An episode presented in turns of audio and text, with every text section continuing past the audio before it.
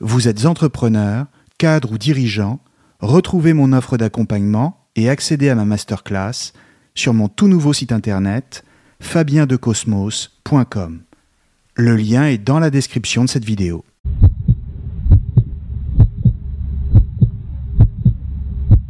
Bonjour à tous et bienvenue sur Cosmos. Je n'ai pas grandi dans une famille de philosophes.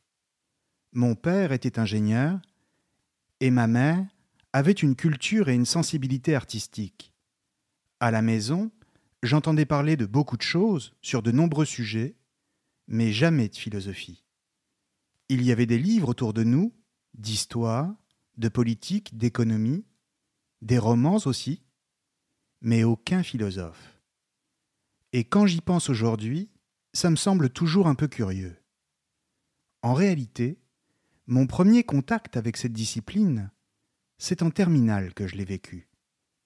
Et d'emblée, je l'ai détesté. Dès la première semaine de la rentrée, j'avais hâte que l'année se termine pour ne plus jamais entendre parler de philo. Les textes me semblaient incompréhensibles, les philosophes eux-mêmes obscurs, arides et déconnectés de la réalité, le prof, une sorte d'illuminé, un fou, venu d'une autre planète, pour transformer nos vies en enfer. Et bien sûr, je me suis posé la fameuse question, celle que tous les élèves se posent en terminale, à quoi ça sert la philo? Et la seule réponse que j'arrivais à trouver, c'était la suivante, ça ne sert à rien. On nous fait faire de la philo alors que c'est inutile j'en étais désespéré, parce que j'étais persuadé que tout dans un cursus scolaire, dans des études, et ensuite dans la vie, tout devait servir à quelque chose, avoir un but précis, et que même mon existence devait répondre à une finalité dont les résultats étaient mesurables. Éventuellement, ils pouvaient même être comptabilisés dans un dossier, et qu'encore au-delà, le monde lui-même avait un objectif à atteindre.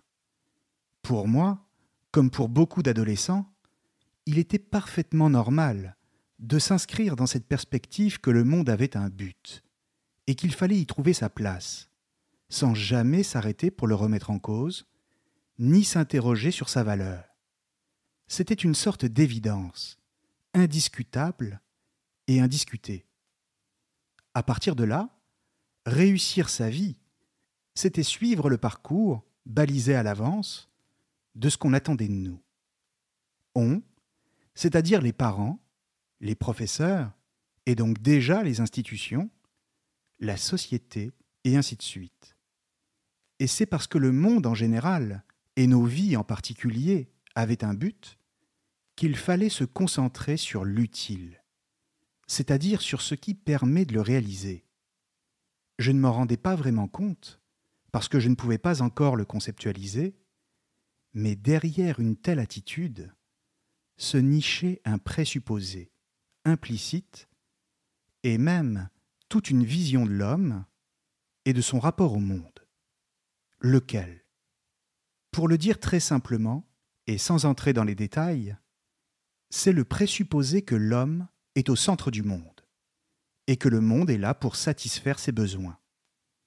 Donner la priorité à ce qui est utile, c'est se placer soi-même, en tant qu'homme, consciemment ou pas, au centre du monde. C'est une vision anthropocentrique, c'est-à-dire l'idée que l'homme est le centre de tout ce qui existe. Et bien sûr, le résultat, c'est que tout ce qui existe devient de fait la périphérie, ce qui tourne autour de l'homme un peu comme les planètes tournent autour du Soleil. Mais ne soyons pas trop durs avec une telle vision des choses, car d'une manière générale, c'est spontanément la vision que l'on adopte tout de suite, dès l'enfance, en tant qu'être humain, et même celle qu'on nous encourage à adopter. Pour l'élève qui arrive en terminale, cela revient à s'orienter vers les options les plus utiles, et ensuite, dans une vie d'adulte, cela consiste à considérer que seules les choses qui nous servent ont de la valeur. Si l'homme est au centre de tout ce qui existe, alors il est lui-même la valeur la plus haute, celle qui décrète, en fonction d'elle, ce qui a de la valeur ou pas. Et le monde tout entier devient ainsi son outil. Or, accorder de la valeur uniquement à ce qui est utile, comme le fait de dire que les mathématiques seraient plus utiles que la philosophie, par exemple, est absurde, comme le sont tous les préjugés. Absurde, pas seulement parce que le monde n'est pas là pour satisfaire les besoins de l'homme, mais surtout parce que vivre uniquement en fonction de ce qui nous est utile, c'est transformer l'existence en une expérience où seul compte la maîtrise, le résultat et la performance. C'est absurde parce que c'est se refuser à soi-même une vie fondée sur la contemplation de ce qui est, et donc sur toute véritable expérience esthétique, faire droit à ce qui est là et s'émerveiller. Mais encore une fois, à cet âge, vers 16 ans, on n'a pas conscience d'un tel présupposé. Et bien souvent, les adultes eux-mêmes ne l'ont toujours pas compris. En conséquence de quoi, ils entretiennent un rapport strictement technicien avec le monde et surtout avec leur propre vie. Et c'est pourquoi aussi, arrivés à un certain âge, vers 50 ou 60 ans, ils prennent peur et se demandent quel sens tout cela peut-il bien avoir La question de l'utilité, à savoir qu'est-ce qui est utile, c'est donc l'une des toutes premières questions que notre professeur avait choisies pour nous. Et du haut de mes 16 ans, à l'époque, c'est celle qui m'a fait changer de regard, en quelques jours à peine, non seulement sur la philosophie, mais surtout sur moi-même et sur les certitudes qui étaient les miennes. J'ai compris qu'il fallait être bien arrogant pour décréter ce qui est utile et ce qui ne l'est pas. Bien arrogant et donc bien ignorant, ce qui est exactement la même chose. Bref, j'ai compris que j'étais moi-même ignorant. Je l'ai senti et ressenti comme une blessure. Simplement, c'est seulement quand on a senti cette ignorance au fond de soi qu'on est vraiment prêt pour commencer à réfléchir. C'est seulement quand on a pris conscience de ce vide, qu'on avait pris jusque-là pour une plénitude, que soudainement, on se dit qu'il faut faire quelque chose. Écouter, lire, apprendre. C'est une gifle qui vous fait vaciller et qui remet en cause toutes vos précieuses certitudes, ainsi que la soif des honneurs, de la richesse et tout le grotesque de la réussite sociale. Comprenons donc bien ici qu'il y a deux formes d'ignorance. D'abord une ignorance qui s'ignore elle-même, la pire, parce qu'elle conduit à penser qu'on sait déjà. C'est une ignorance qui se croit connaissance.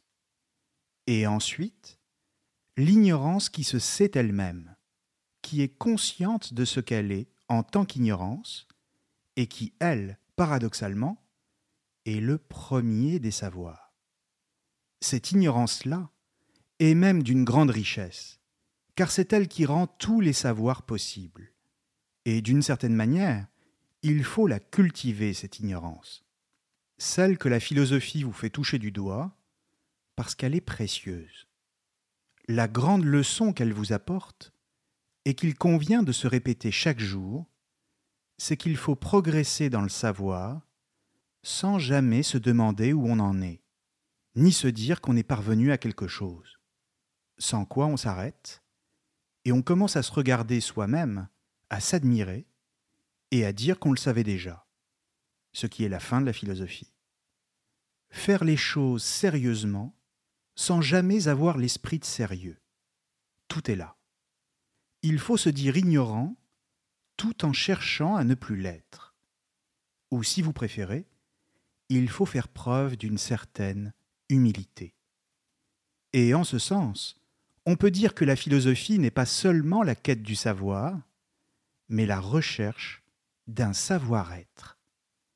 Avant même de parler de livres ou de références, c'est donc par ça qu'il faut commencer en philosophie. Comme je le dis souvent, la philosophie est d'abord un travail sur soi. Et tant qu'on n'est pas prêt à le faire, alors on ne pourra jamais commencer. Et le plus drôle, c'est que vous avez comme ça bon nombre de philosophes qui n'ont jamais expérimenté ce dont ils faisaient profession. De la même manière, il y a un nombre impressionnant de professionnels de la philosophie, des docteurs, des agrégés, des professeurs d'université, qui cessent d'être philosophes à la minute où la cloche sonne, ou quand ils quittent leur bureau. Ils n'ont jamais rien ressenti, jamais rien appliqué concrètement dans leur vie, et pour qui, de fait, la philosophie est stérile, c'est-à-dire qu'elle n'a pas pour objet d'aider à vivre. C'est pourquoi je me suis toujours demandé à quoi elle pourrait bien servir si elle ne m'aidait pas moi-même? À quoi bon chercher à être sage si ça ne me sert à rien, personnellement, dans ma vie? À quoi bon en faire si elle ne me procure aucune joie, si elle ne m'aide pas face à mes doutes, mes angoisses et mes peines? Il faut bien qu'elle ait une efficace, bref, qu'elle me permette de vivre une vie philosophique. N'en déplaise à Gilles Deleuze et à Félix Gattari, les auteurs d'un livre intitulé Qu'est-ce que la philosophie? Celle-ci n'est pas qu'une simple création de concepts. Elle n'est pas seulement recherche de la vérité, ce qui suppose déjà qu'il existe une vérité en soi, absolue et universelle, et que la philosophie tente d'atteindre, ce qui pose déjà problème. Elle est d'abord et avant tout transformation de soi. Et en ce sens, il y a bien une utilité, mais que j'étais bien incapable de comprendre ou simplement d'envisager à l'âge de 16 ans. C'est une utilité bien supérieure à ce qui était utile pour moi à ce moment-là, c'est-à-dire utile pour réussir dans le monde et pour réussir dans la vie. C'est une utilité au carré. Pourquoi? Eh bien parce que c'est une utilité qui ne vise pas la maîtrise du monde, mais la maîtrise de soi. C'est une utilité qui ne vise pas à réussir dans la vie, mais à réussir sa vie. Donnons quelques exemples ici pour bien comprendre. En quoi est-ce utile? À quoi ça sert la philosophie du point de vue de cette utilité-là? Eh bien, ça sert à penser sa vie, ou à la repenser. Ça sert à s'interroger sur soi et sur notre place au sein du monde, à savoir ce que l'on veut y faire, y construire et comment s'y épanouir. Ça sert à savoir qui on est et quel sens on veut donner à sa vie. Car si la vie n'offre aucun sens précis en elle-même, encore faut-il en donner un à la sienne pour conjurer l'absurdité de la mort. Ça sert à travailler sur son désir, sans pour autant le considérer comme un vice de la nature, simplement pour ne pas en devenir l'esclave. Ça sert à ne plus avoir peur du temps qui passe et qui conduit à notre fin. Ça sert à ne plus être prisonnier d'un passé qui nous encombre ou pétrifié par un avenir qui nous inquiète. Ça sert à reconquérir la capacité de profiter du présent, à saisir l'instant qui s'offre à nous ça sert à s'émerveiller de la présence du monde et de sa beauté, même si dans le même temps il nous paraît étrange, voire inexpliqué. Ça sert à remettre les choses à leur place et à les voir dans des proportions plus justes. Ça sert à se remettre soi-même à sa place, c'est-à-dire pas au centre. Ça sert à penser avec les autres et surtout contre soi-même. Ça sert à savoir accepter l'amour quand il se présente et à ne pas avoir peur de le perdre. Ça sert à comprendre que personne ne nous appartient et que soi-même, on n'appartient à personne. Ça sert à choisir des valeurs qui pourront nous servir de repères dans un monde qui n'en offre aucun. Ça sert à mettre à distance et à contredire ceux qui veulent nous imposer les leurs. Ça sert à trouver des réponses qui, même si elles ne sont pas éternelles, pourront nous aider à vivre. Ça sert à voir en l'homme autre chose qu'un être violent, seulement préoccupé par la destruction de ses semblables, voire par la sienne. Ça sert à déterminer par quels moyens on entend parvenir à ses fins Et donc, ça sert à savoir comment agir, sans pour autant obéir à une morale toute faite. Ça sert à questionner la vision qu'on a de soi-même, de sa propre histoire, comme de celle du monde.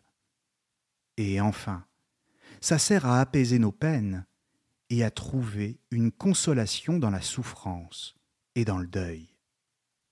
Et je pourrais continuer comme ça longtemps. Mais on aura compris que les applications de la philosophie sont telles que la vraie question, en fin de compte, c'est plutôt de savoir à quoi elle ne sert pas. Quelle dimension de la vie échappe à sa compétence?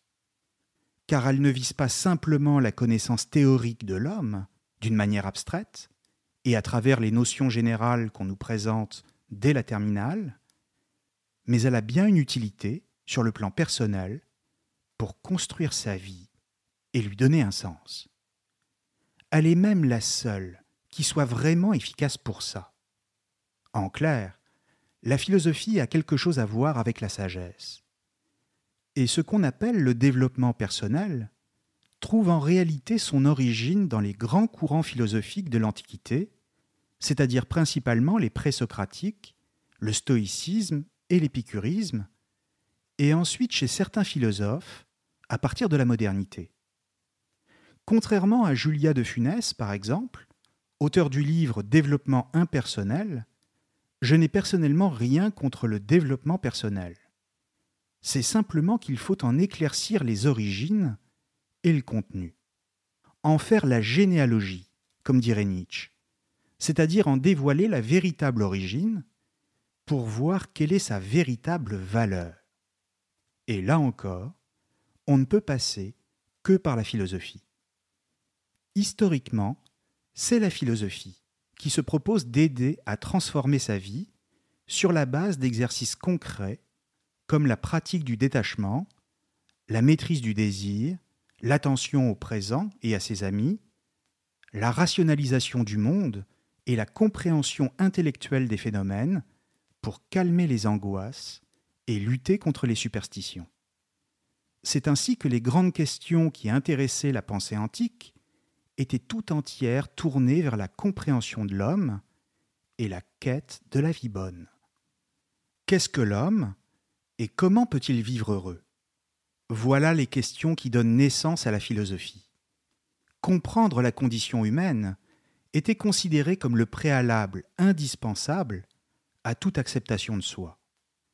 Et comme la notion d'individu n'existait pas chez les Grecs ou les Romains, et qu'un homme seul, détaché du cosmos, n'avait pas de valeur ni de sens, c'était l'observation de l'univers, c'est-à-dire la théoria en grec, qui permettait d'en donner un à sa vie, à soi, et donc d'atteindre la sagesse. La sophia ou la phronésis en grec, c'est-à-dire la sagesse pratique. Simplement, la philosophie, dans son évolution et son histoire, s'est détachée des questions existentielles pour se tourner vers des interrogations de plus en plus éloignées de la vie, des interrogations métaphysiques savoir comment vivre concrètement au sein du monde a cessé d'intéresser les philosophes. La théoria, la contemplation théorique, a pris toute la place par rapport à la sagesse pratique, au point de la faire disparaître. C'est le début des grands systèmes métaphysiques, avec Platon et Aristote bien sûr, et ensuite les penseurs du christianisme l'objet de la philosophie n'était plus l'homme ou la vie en elle-même, mais les idées, dans lesquelles on a commencé à voir plus de réalité que dans le monde lui-même, dans sa dimension sensible. À partir de là, la réalité, la vraie réalité pour ainsi dire, n'était plus celle qui se donnait à voir, à sentir ou à toucher, mais celle qui se pensait on est passé d'une philosophie du sensible et du mouvement à une philosophie de l'idéal et de l'être. On est passé d'une pensée de l'ici et du maintenant, littéralement une pensée esthétique. Esthétique, ça vient du grec aesthésis, qui signifie sensation, a une pensée de l'éternité, ce qui bien sûr est le contraire de la vie. Or, la vie n'est rien d'autre que du mouvement. Elle n'est jamais figée. Penser l'être, c'est se désintéresser de la vie pour voir dans l'idée pure la seule et véritable réalité. Le résultat, c'est que la philosophie, très tôt, a cessé d'être au service de la vie. Et il n'a plus été question pour les philosophes de nous aider à assumer la nôtre à un niveau individuel. Toute la philosophie contemporaine est, pour la plus grande part, l'héritière de ce passage d'une philosophie à l'autre.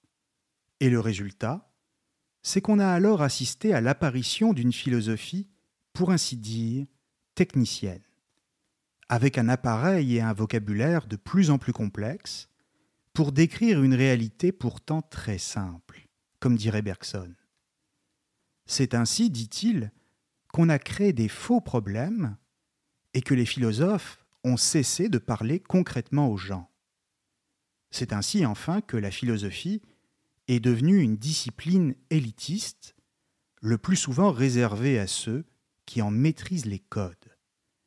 Et c'est pourquoi aussi le grand public la confond presque toujours avec l'érudition et qu'il voit le philosophe comme un savant.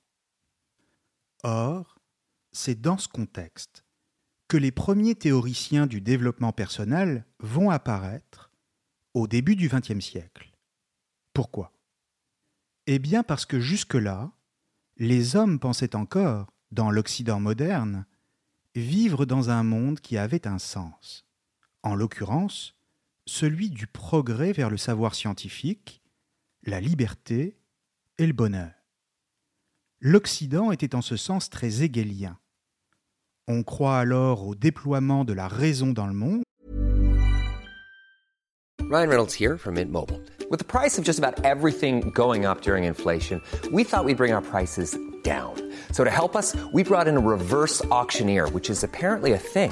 Mint Mobile unlimited premium wireless. Ready to get 30, 30, bit to get 30, bit to get 20, 20, 20, bit to get 20, 20, bit to get 15, 15, 15, 15 just 15 bucks a month. So, Give it a try at mintmobile.com/switch. slash $45 upfront for 3 months plus taxes and fees. Promo for new customers for limited time. Unlimited more than 40 gigabytes per month slows. Full terms at mintmobile.com.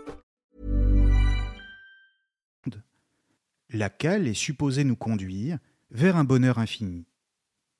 L'individu n'a donc encore pas trop de questions à se poser sur le sens de sa vie personnelle tant qu'il bénéficie de ce progrès. Il lui suffit de continuer à croire en ce que la modernité lui promet, grâce aux acquis de la science et au progrès politique, avec les constitutions modernes, la démocratie ou le libéralisme économique. Simplement, au début du XXe siècle, les hommes prennent conscience que la modernité n'a pas tenu ses promesses et commencent à se poser des questions sur le sens de leur vie personnelle. Qu'en est-il de moi, de mon bonheur et de ma liberté à moi si le résultat du progrès technique et de la démocratie, c'est la guerre dans les tranchées et ensuite la bombe atomique? C'est sur cette base-là que le développement personnel, c'est-à-dire très concrètement la prise en compte des besoins de l'individu en termes de qualité et surtout de sens de la vie, a pu véritablement apparaître. Et cela, encore une fois, tout simplement parce que toutes les autres disciplines avaient laissé le champ libre, et en particulier la philosophie, trop occupée à s'intéresser au rapport entre le sujet et l'objet, ou à la question de la chose en soi. En clair, les philosophes ont été aux abonnés absents pour répondre aux problématiques d'hommes et de femmes qui avaient besoin de réponses pour savoir comment vivre, atteindre simplement le bonheur et ensuite le garder. Or, tel est bien le problème, car c'est la philosophie qui a vocation à répondre à ces questions. C'est bien la philosophie qui a pour objet d'enseigner l'art de penser sa vie. Simplement, c'est une mission qu'elle a délaissée, qu'elle a abandonnée même, alors qu'elle était sans doute sa prérogative la plus essentielle. Et voilà qui est bien dommage, et qui déplairait à Montaigne, qui écrivait, lui, dans ses essais, La philosophie est celle qui nous instruit à vivre. Fin de citation. En effet, c'est la philosophie qui nous instruit à vivre. Et cela d'autant plus qu'il ne s'agit pas d'attendre qu'il soit trop tard pour savoir vivre. Il faut savoir vivre maintenant, tout de suite, tant que la vie est là, et qu'on peut encore en profiter. Sinon, à quoi bon s'interroger sur ce qu'est une vie d'homme et comment vivre la sienne si pour le savoir enfin, il faut attendre qu'elle soit finie? D'une certaine manière, la philosophie n'a pas pour enjeu de nous préparer à l'avenir. Elle ne consiste pas à penser le futur, et d'ailleurs qui le pourrait réellement? Et encore moins, bien sûr, à s'en tenir au passé, à travers ce que les philosophes ont dit ou écrit, par exemple, ou encore à ressasser son passé personnel. Elle sert à vivre au présent, c'est-à-dire à trouver une forme de sérénité face à ce qui est et qui s'offre immédiatement à moi, ici et maintenant. Or, tout est là. Comment accepter le réel tel qu'il est sans déplorer qu'il ne soit pas conforme à mes attentes? Comment ne pas être désespéré devant la réalité alors que j'en attendais autre chose? Voilà les questions que posent les philosophes dans l'Athènes de l'Antiquité et la Rome impériale, c'est-à-dire comment vivre et agir pour me sentir mieux. D'une manière générale, la grande idée de ces philosophes, c'est qu'en pratiquant la pensée, on parvient à éprouver de la joie et à dire oui au monde et oui à la vie. Mais alors peut-on se demander, est-ce une pratique égoïste de la philosophie? Suis-je coupable ici de ne penser qu'à moi en cherchant uniquement à bien vivre? Suis-je coupable de ne pas m'indigner sans cesse devant tout, comme le veut la mode actuelle, et même l'injonction? La réponse, c'est non.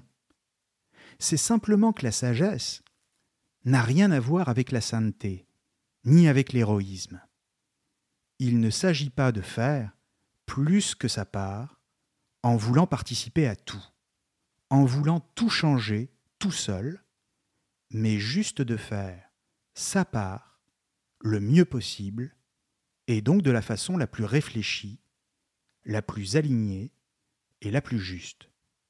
Il ne s'agit pas non plus d'abandonner tout désir de changer le monde, mais d'abord d'apprendre à aimer le monde tel qu'il est, avant de chercher à le transformer. Pour le dire comme Camus, au cœur de toute révolte doit dormir un consentement. La sagesse, en elle-même, ce n'est rien d'autre que ce consentement face au monde. Un consentement, c'est-à-dire un grand oui, et donc un amour. Encore une fois, tout le problème est de savoir comment aimer ce qui est, comment aimer le réel, alors que celui-ci ne correspond pas forcément à l'idée que je m'en faisais. Répondre à cette question, c'est atteindre la sagesse, une sagesse concrète, pour soi, dans sa vie. Mais comprenons bien, le simple fait de la poser, c'est déjà quelque chose. Parce que chercher une réponse, c'est déjà se mettre soi-même en quête de sagesse, et donc se rendre apte à mener une vie philosophique. Ce n'est pas encore atteindre la sagesse, mais c'est déjà devenir philosophe on voit que devenir philosophe n'a pas grand-chose à voir avec le fait de connaître les œuvres, comme je l'ai déjà dit ailleurs. Même si la connaissance livresque est un outil, elle n'est pas l'essentiel. Ce qui compte le plus, ce qui doit venir en premier, c'est de se mettre en mouvement pour répondre à cette question comment vivre Trouver des réponses pour soi c'est comme le dirait Descartes, se donner une morale provisoire pour faire son chemin dans la vie. Ce qui n'est pas rien, ce qui est même déjà beaucoup. Une morale, ou plutôt devrais-je dire, une éthique, c'est-à-dire un art de vivre. Comprenons bien ici qu'une éthique n'est pas un commandement au sens de la morale. La morale ordonne, l'éthique invite. La morale répond à la question que dois-je faire, comme chez Kant? L'éthique répond à la question comment vivre, comme chez les Grecs. La morale interdit au nom d'un absolu, l'éthique suggère en fonction de soi. Elle n'impose pas un devoir, mais elle montre, plus simplement, ce qui nous est le plus utile. L'utile propre, dirait Spinoza, c'est-à-dire ce qui est utile à soi pour bien vivre, et donc au second sens que je décrivais tout à l'heure. Considérer la philosophie comme une éthique, comme avec Spinoza, c'est affirmer qu'on ne fait pas juste disserter sur les choses, on les vit. C'est une pratique concrète. Mais alors, concrètement, justement, qu'est-ce qui nous est utile Et quel genre d'éthique s'agit-il de penser pour savoir comment vivre?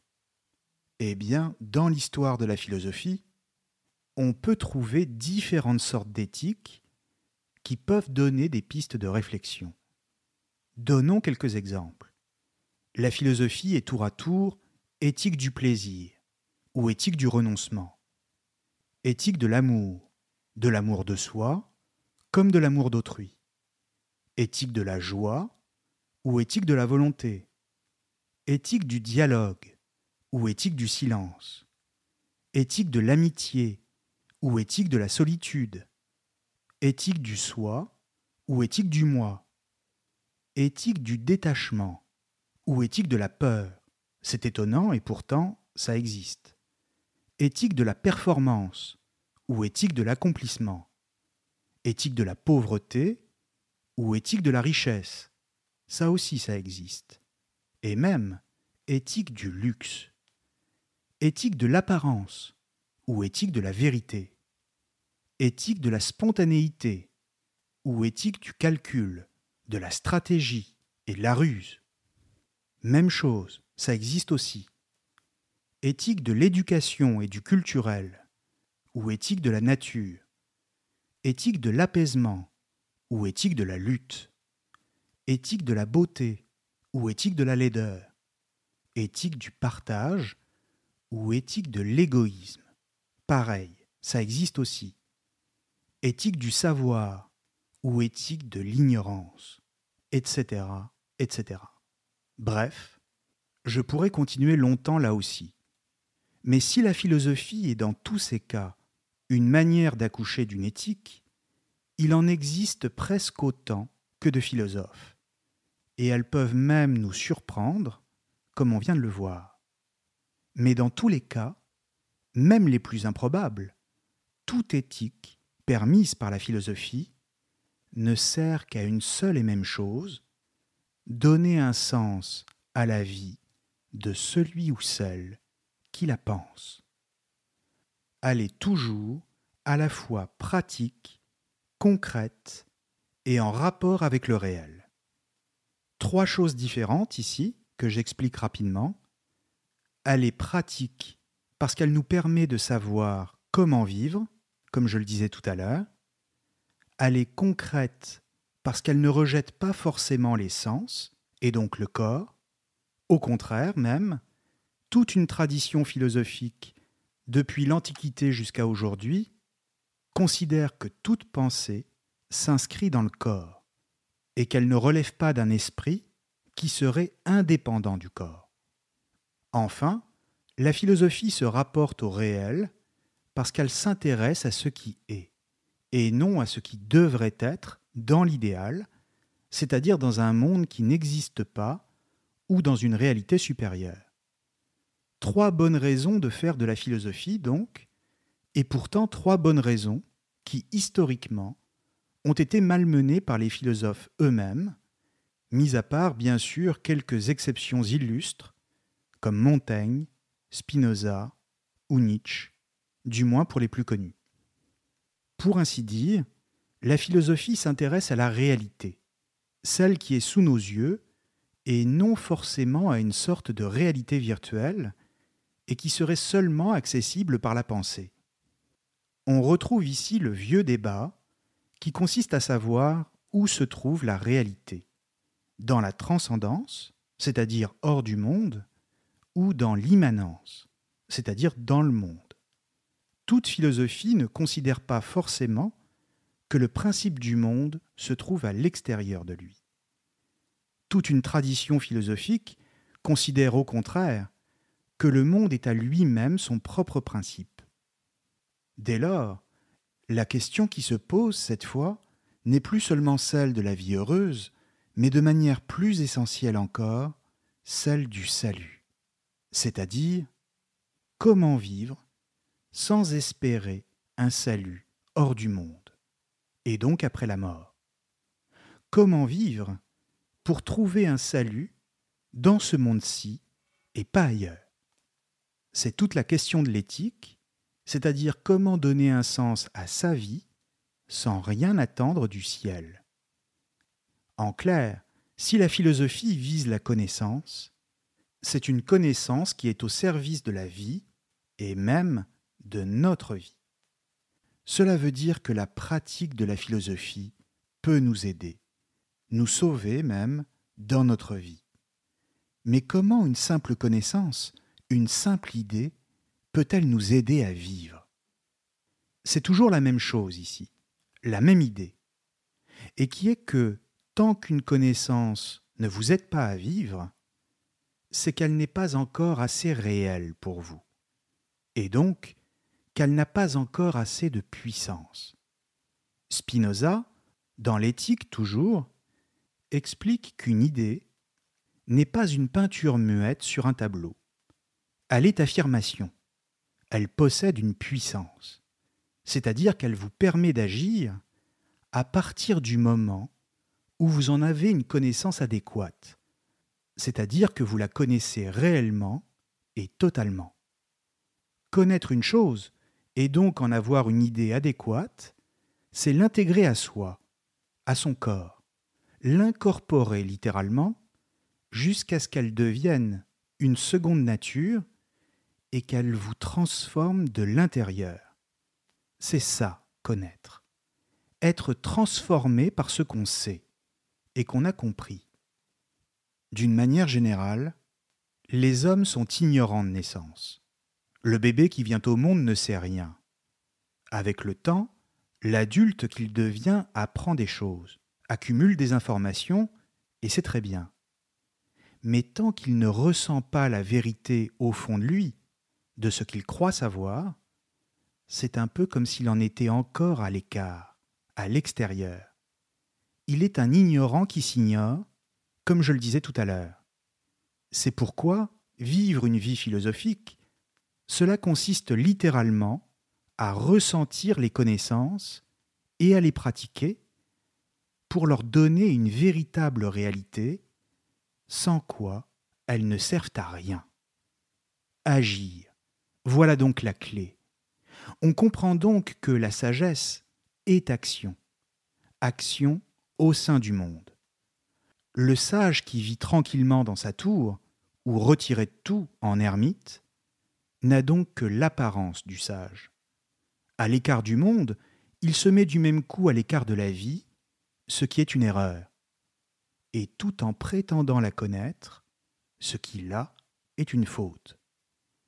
À l'inverse, le véritable sage, c'est celui qui vit au sein du monde et qui agit.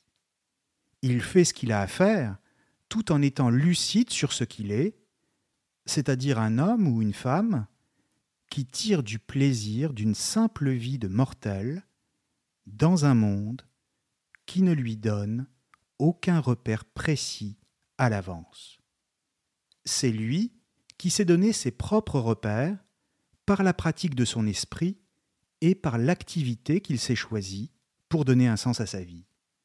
Non pas dans une vie à venir, dans une autre réalité ou dans un monde transcendant, mais ici et maintenant, dans ce monde. Mais alors que fait-il exactement? Comment s'y prend-il? Quelques exemples encore pour illustrer ce que je dis. il prend soin de ses amis et se réjouit de leur succès ou de leur bonheur. Il prend plaisir à travailler sans être dupe de la vanité de ses propres entreprises. Il savoure les moments simples que l'existence lui offre sans regretter qu'ils ne durent pas. Il écoute ceux qui lui opposent des vérités différentes des siennes sans les juger ni les maudire. Il cherche à apprendre en toute occasion sans prétendre détenir le savoir absolu. Il accepte les insatisfactions de la vie sans pour autant remettre en cause la sienne. Il transforme les moments de silence en moments de grâce et d'ouverture à la beauté des choses. Il donne l'exemple sans faire la morale et sans rien imposer. Il parle de façon simple et claire, sans intention d'éblouir. Tout dans ses actes révèle qui il est et ce qu'il pense, car il les accomplit dans la joie. Car il y a de la joie à s'interroger et à chercher comment vivre. Il y a de la joie à se demander quelle est la meilleure vie possible, concrètement, pour soi. C'est un peu comme s'apprêter à vivre dans une nouvelle maison, une villa au bord de la mer, où l'on sait que l'on va vivre les plus belles années de sa vie, connaître les plus grands bonheurs. Il y a de la joie à penser, à sauts et à gambades, comme dirait Montaigne, comme sur un petit sentier en terre qui longe le rivage, où poussent les fleurs sauvages et les herbes folles au milieu des rochers, et qui conduit à la maison dont on rêve. Vivre une vie philosophique, c'est s'engager sur ce chemin. Arriver à cette maison, comme Ulysse après son long voyage, c'est atteindre la vie bonne et la sagesse. Merci à tous et à très bientôt sur Cosmos.